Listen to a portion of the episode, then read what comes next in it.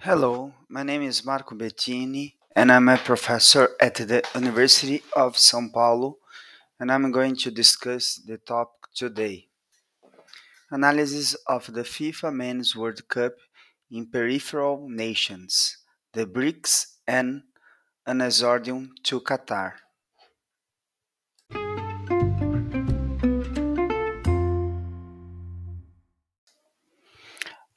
I would like to acknowledgement for research fund, funding, FAPESP. The process is 21 10 4433. O fim de uma era dos mega eventos esportivos, análise dos eventos em nações em desenvolvimento, África do Sul, Brasil, Índia e Catar. I sought to analyze whether FIFA's mega events in peripheral nations increase their soft power. I used as a data source the way the international media approached the Men's World Cup in South Africa, Brazil, and Russia, and I will make an exordium to Qatar. In order to interpret how this coverage took place, reports from nine newspapers in dif different languages English, French, and Spanish, the most accessed on the internet in the period, were analyzed. The newspapers were CNN, BBC, Daily Mail, New York Times, The Guardian, El País, El Mundo, Le Monde, and Le Figaro. In total, this study analyzing 20,195 reports. In the specific case of this proposal, I would like to show the reader how these countries use the FIFA Soccer World Cup as a speech to expand their soft power, public diplomacy, or simple propaganda, a speech that FIFA commercialized. In this podcast, I intend to develop five topics. Section 1 BRICS and Sport Mag Events. Section 2 Soft Power, Public Diplomacy or Propaganda. Section 3 The FIFA World Cup in the BRICS. Section 4 Exordium to Qatar. And final thoughts FIFA 2.0 The Empire Strikes Back. Researchers concerned with, with FIFA's performance in the contemporary world raised some issues which, among others, I highlight the lack of clarity in the choice of host countries. The choice of hosts with the potential for legislative change in favor of FIFA's financial partners and countries with endemical corruptions, which would, facilitate FIFA's agreements with global partners and the local political elite. Here, the soft power category is not naively taken, but with the knowledge that it often justifies hosting mega events, being considered one of its intangible legacies.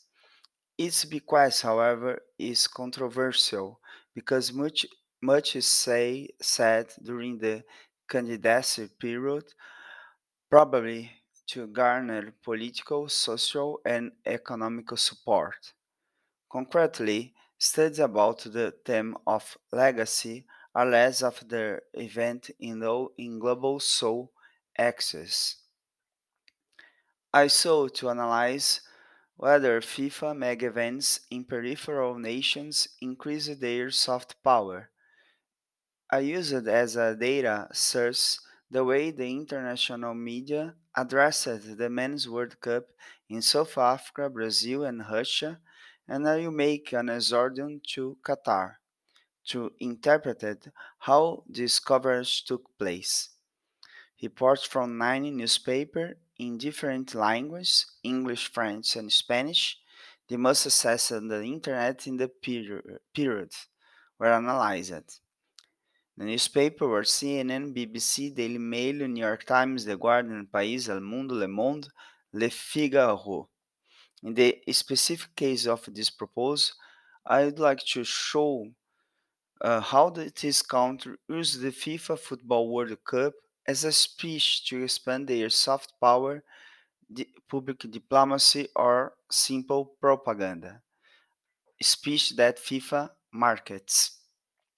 Before I start in the theoretical discussions, I'd like to explain that uh, what BRICS means and why I say these countries invested heavily in major sport events.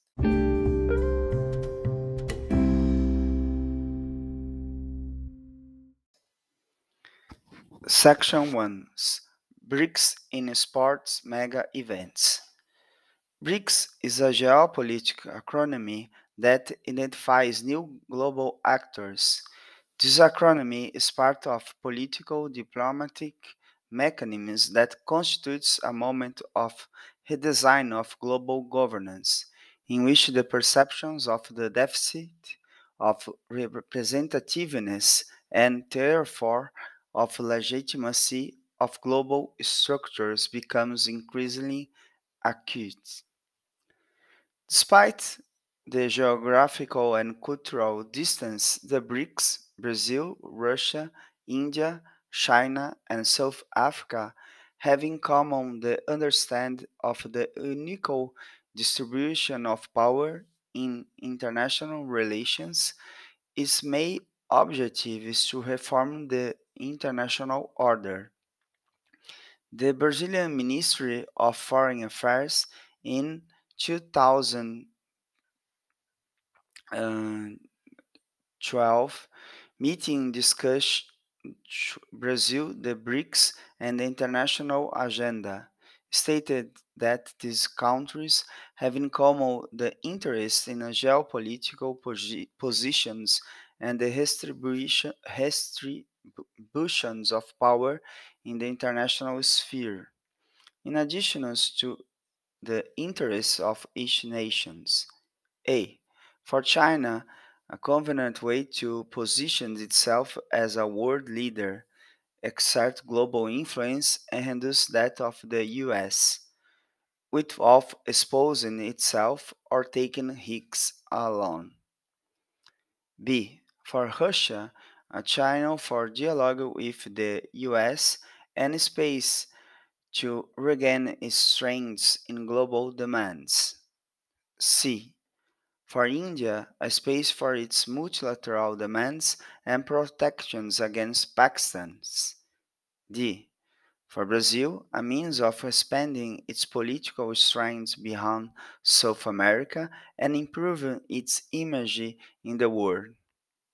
And the last, South Africa, a way to win the trust of global actors, mainly concerning human rights, and to the spokesperson of Pan Africanism.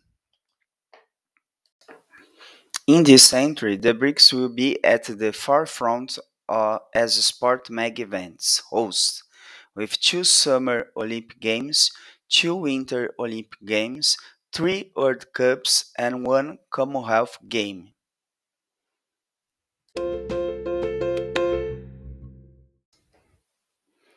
Section 2 Soft Power, Public Diplomacy or Propaganda.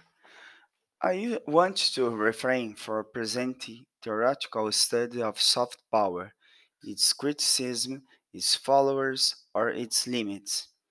I may affirm, however, that its mechanistic use in peripheral nations is a severe problem because we cannot forget it is a theoretical tool tool created to analyze Western economic powers in a specific conjuncture. Post perestroika, glasnost, fall of the Berlin Wall, and the failure of real socialism in the Eastern Europe, and the end of, of USSR the concern of political science was to understand the role of the United States of America in this new world scenario and how it could exercise other forms of power in addition to tools already used by the Pentagon. One year after the fall of the Berlin Wall, Joseph Nye presents a book about the changing forms of American power in the world, gaining several followers and making him a reference celebrity in the debate on international relations. His category seemed very simple to understand. Power is something fluid, there is intangibility, and there are other ways for a country to exercise its global influence if without using economic embargoes or missiles, such as movies, technology, or bilateral alliance of cooperations agreements in strategic areas such as energy. Nye's theory which did not materialize in concrete reality was that military and economic questions would be less effective in pursuing prestige and international influence if the end of the Cold War. I affirm that it did not occur in concrete reality due to, to the war on terror. Since then, we have been living in a permanent state of exceptions with personal data or surveillance, rules budget by the Pentagon, secret prisons, and permanent wars. In response to the questions posed soft power, public diplomacy, or propaganda, it seems to me that soft power is closer to propaganda once it uses global strategies such as movies and series in the entertainment area, broadcasts and online newspapers for news, and sports magazines for sport. Public, public diplomacy is associated with promoting the image of a country abroad through diplomats and consuls concerned with the relationship between foreign policy and civil society as an effort to democratize and bring transparency of, to transnational public policies. The nations that manages to make its culture prevail over other countries would have a more soft power, since the dominant nations is in the hearts and minds of the no dominated nations. It could exercise its power through nice principles. In the last instance, the use of soft powers occurs if there was, in the first contact, violence, impositions, and force of a dominant nations over the dominated. It will be the neo-colonizations of its own culture in globalized society. Authors who defend a critical thinking about intangible legacies, such as soft power, harshly criticize the causal relationship between holding a FIFA Men's World Cup and meeting the host's agendas in international demand. For example, see Brazil's intentions to have a chair as a permanent member of the UN Security Council.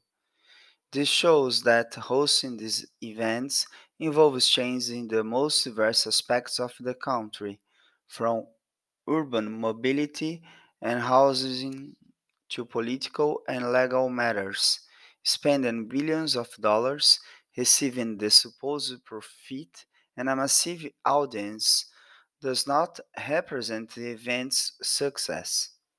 It could result in massive failures as analyzed in Beijing, Sochi, South Africa, Brazil, and Rio de Janeiro.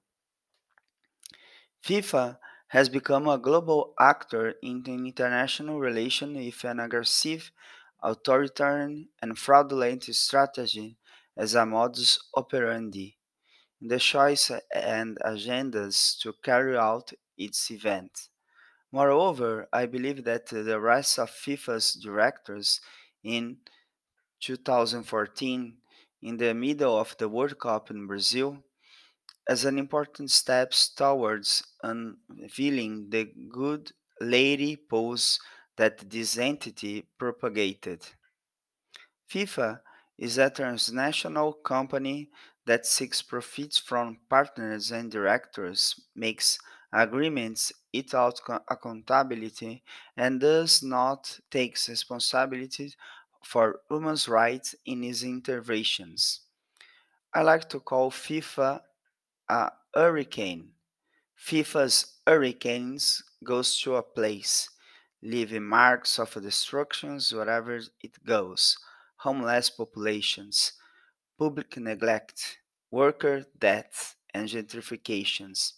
And when questioned, blames the local government states that everything was in the contract and moves to the next victim, that is, headquarters.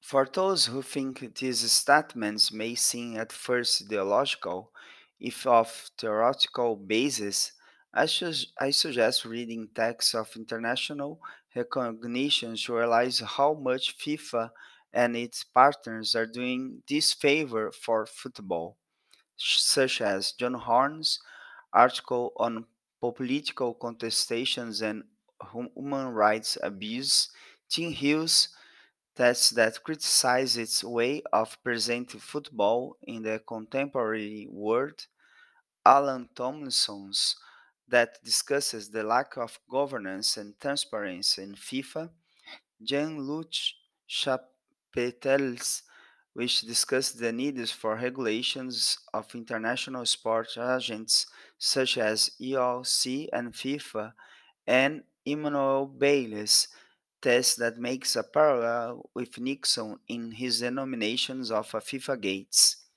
a reference to the recent corruption scandals in FIFA. These are just examples in the academic field. Others initiatives by civil social groups also intend to contain FIFA's corruptions and protect football as a cultural heritage. These groups have built international articulations such as Play the Game, Against Modern Football, Sport for the Peace, and National Articulation of the World Cup Popular Communities.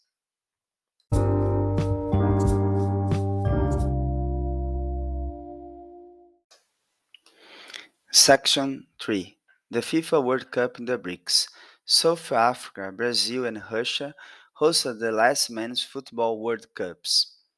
Each nation wanting to use the event's visibility to advance its domestic, regional, and global, global spheres agendas.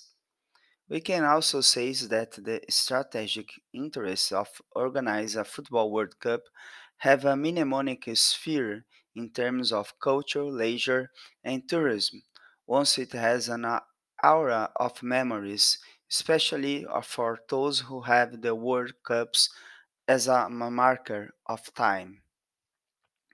The relationships between Football Brazil and the World Cup transformed with the protests in June 2013 before the Confederation Cup.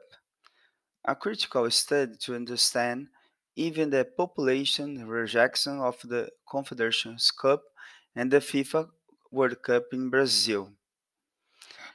Work by Angela Alonso discussed this. In addition, the article published on CNN by Anthony Pereira addresses these issues and concerns that, however, of hosting the World Cup. Foreign newspapers such as CNN, BBC Daily Mail, New York Times, The Guardian, Le Monde shared apprehensions about the event. A Daily Mail report from June uh, 30 clearly portrays the discount of Brazilians in the final of the Confederation Cup. anti government protesters marched Sunday near the Maracanã Stadium before of the Confederation Cup final, venting their anger over the billions of dollars the Brazilian government is spending on major sport events rather than public services. In an editor of June 18 in 2013, BBC extensively covers Brazil protests and its agenda, including hashtag não vai ter Copa. During the World Cup, FIFA imposed rules that resulted in legislative changes.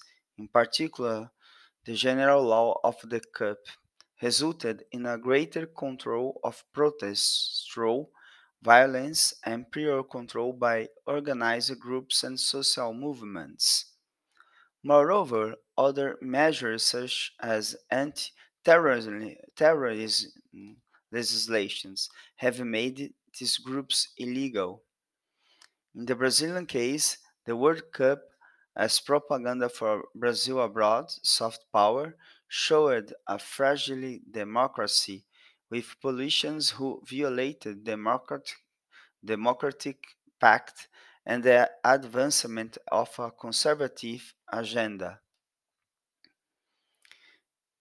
In the World Cup of South Africa, the issue of overcoming apartheid and the representation of Pan Africanism set the tone of the speeches of South African leaders in the report of international vehicles. For example, The Guardian, in a report by David Smith, points to Africa's problems and the lack of media attention to several civil wars on the continent. As football fevers grips the nations, terror and famine in Africa go unreported. Scandations to renewed attacks on the white farmers in Zimbabwe may be explained by the fascination for Africa's first World Cup. The attacks received scant attention in the international media, where all eyes were turning on Zimbabwe's neighbor of the south as it counted down to Africa's first Football World Cup. Such is the intense fascination with the competitions in South Africa that offer African news could find it hard to compete. As in Brazil, South Africa had to reform its law to adapt uh, to FIFA's request, if specially established courts to deal with situations involving its interests. In, in The Guardian, Mari, Marina Hyde did an excellent report on the South African government's draconian actions to calm FIFA's nerves over urban violence in her cities. The documentary Trademark 2010 by journalist Ruth Baum presents this scenario. Newt presents the removal process for constructions structures linked to the World Cup project and to in Cape Town. And many people, thousand people, this, uh, is displaced. Russia, in Russia, hosted the FIFA World Cup and unlike the previous event, with the process starting in Brazil, journalists more concerned with the actions of FIFA arose. Another point worth mentioning was the arrest of high-ranking FIFA official in 2014 and 15, carrying uh, out wisdom of the entity. The Russian Cup begins with a discussion of the entity's corruptions. It falls on Russia's responsibility of the lack of transparency in the selection process and the Putin FIFA relationship. The journalists and the academy in the West began a massive coverage of FIFA Gate. The New York Times deleted in its editorial the accusations based on the FBI investigations that began in 2011, pointing to widespread corruptions in FIFA over the last two decades, involving the dispute of the right to host the World Cup in Russia and Qatar. In 2015, FIFA top leadership was arrested in Zurich, opening to the world the biggest scandal in football of all time. Russia, which has difficulty impose its agenda in the West, had to deal with international civil society acts for transparency and governance in FIFA and its partners, something that Russia itself does not possess. Another critical point is the discussion about the exponential increase in spending by the host countries to hold the event. There was a considerable increase in spending with the BRICS and a disproportionate amount with Qatar. How can it be conceived that those nations with the Human Development Index problems are the ones that invested spend the most in the FIFA World Cup? In the which way were BRICS and Qatar used to inflate the mega event? The New York Times called the Russian Cup the Putin Cup, after Putin's speech in the open speech of fraternity among people. The New York Times thus describes the fraternity solved by the Russian dictator. Then Rush proved that it harbored a rather different idea of brotherhood, annexing Crimea, backing a separatist insurgents in eastern Ukraine, provide a missile battery that shot down Malaysia Airlines, and propping up a bloody dictator Bashar al-Assad in, in Syria. Various Kremlin's critics abroad died or fell ill under mysterious circumstances, while scores of activists at home were either jailed or their organizations were shuttered. Russia made gay propaganda illegal and weaponized social media to meddle in Western elections. Foreign newspapers established a very different dialogue during the World Cup in Russia because of Putin's strength on the world stage and his internal control of domestic issues.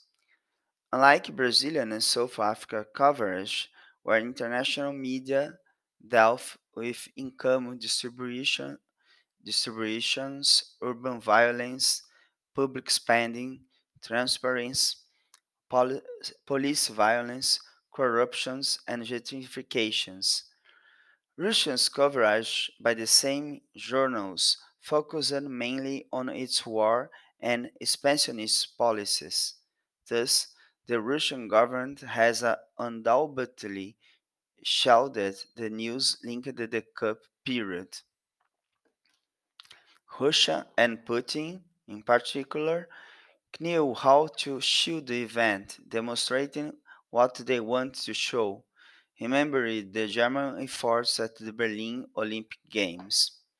FIFA markets its product. The FIFA Men's Football World Cup among the points to sell this product is soft power, translated to the global south as propaganda. For a long time, the host country of FIFA's Hurricane will be in the global media, seeing and able to conclude its trade agreements in a neoliberal context. Due to their lack of representativeness and interest in expanding their strength and power in the global geopolitical game, the BRICS fed FIFA's Hydra. In mythology, the Hydra is a serpent headed dragon with two main characteristics comparable to FIFA. The first is the its poison, which has a lethal just by exhaling it. In BRICS, it left a trail of corruption, homelessness, violence against human rights, and obscurity. The second characteristic is that which, with which severed the serpent's head, another is reborn. FIFA involves its partners and top management in a game of corruption and power that seems to have no end in the investigations of the scandals generated in the last two decades. Recent mega events in the BRICS, including China and India, have demonstrated 1. Eviction of poor populations if without a compensation process. 2. Abuse of workers, predominantly immigrants. 3.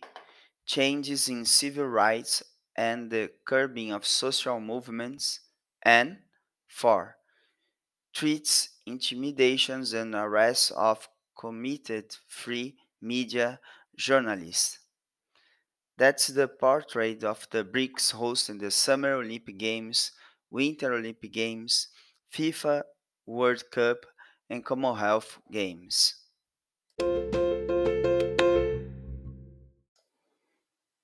Session 4 Exordium to Qatar. Qatar is an Arab peninsula country whose landscape encompasses an arid desert and a long coastline on the Persian Gulf, dotted with beach and dunes. Also on the coast is the capital, Doha, known for futurist skyscrapers and ultra-modern architecture inspired and ancient Islamic design, with examples such as the Museum of Islamic Art made of limestone.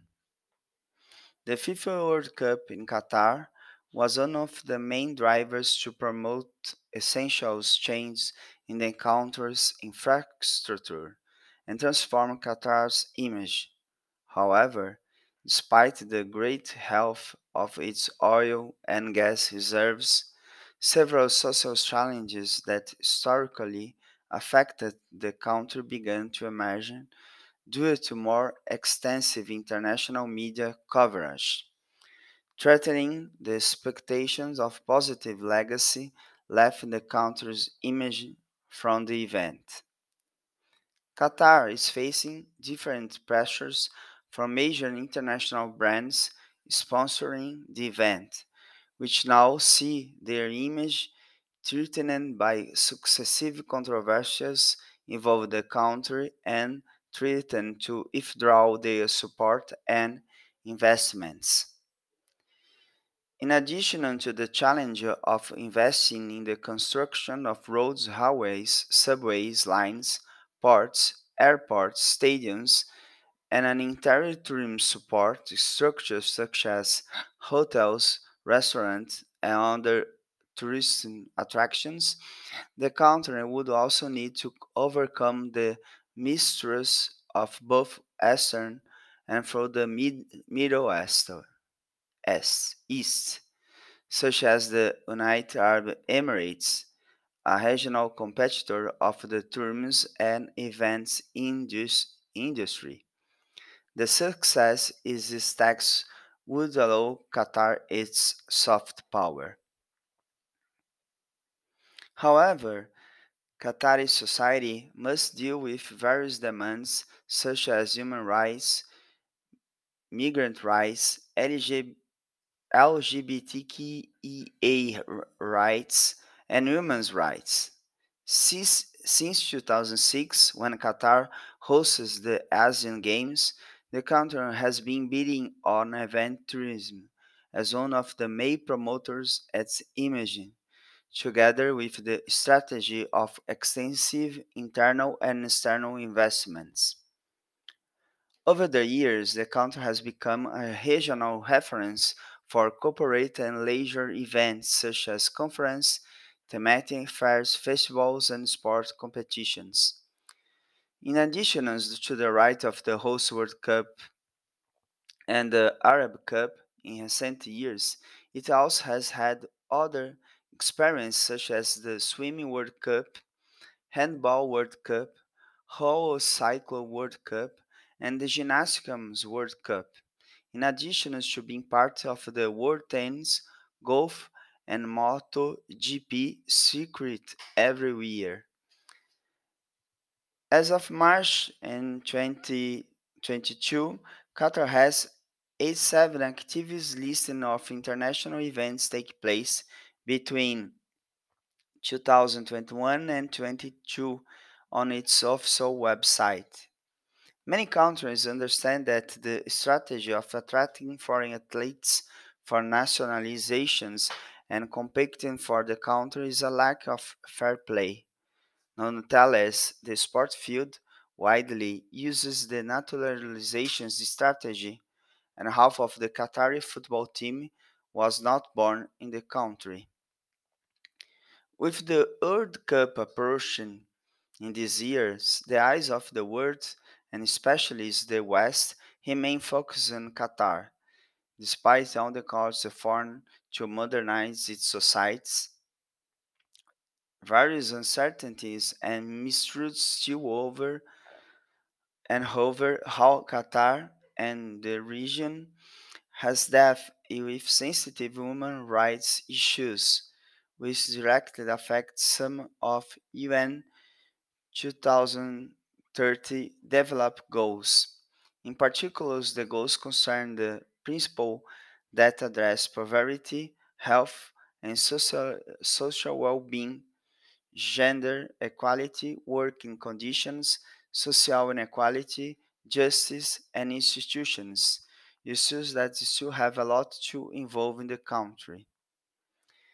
If we think about Qatar's institutions, the first contrast in the under democratic government regime that exists in the country.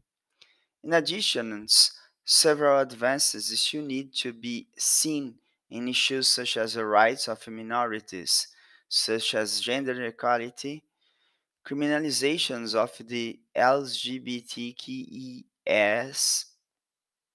community, labor rights of migrant workers.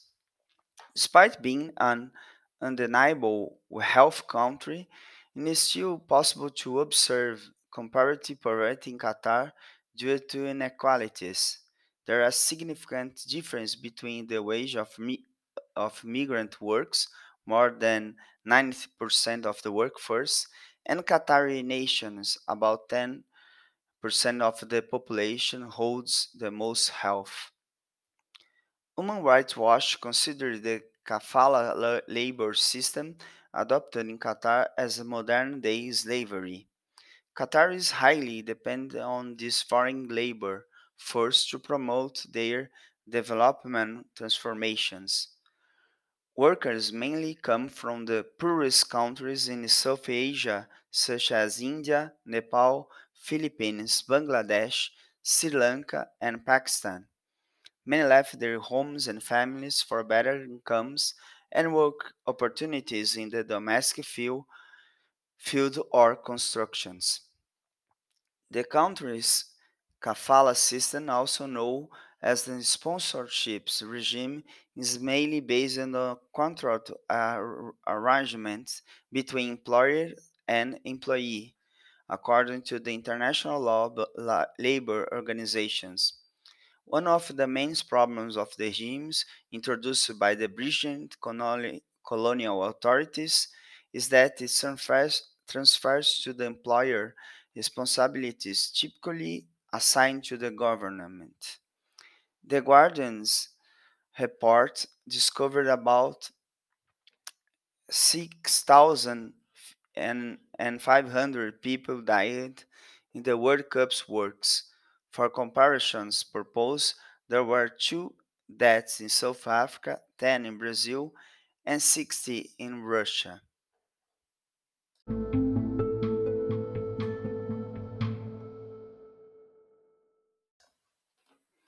Final thoughts. FIFA 2.0 The Empire Strikes Back. In October in 2016, FIFA announced a historic reform package that ushered in a new era of global football governance known as FIFA 2.0. Despite decades of profitability for its most visible events, FIFA's leadership was under intense scrutiny due to corruption and bribery scandals. By selecting the United 2026 uh, bid from the USA, Canada, and Mexico, FIFA apparently went beyond market expansionism and urban redevelopment structures and through large global conglomerates such as NAFTA. This choice demonstrates the end of an era of sport mega events in peripheral nations. Now, it will be economic conglomerates and no longer nation states that will promote the events. Before the change to FIFA 2.0, FIFA's primary strategy was to explore, explore material and symbolic values and create a place branding. For this, it was necessary to create new stadiums and urban chains. Now, its market is trading in luxury goods.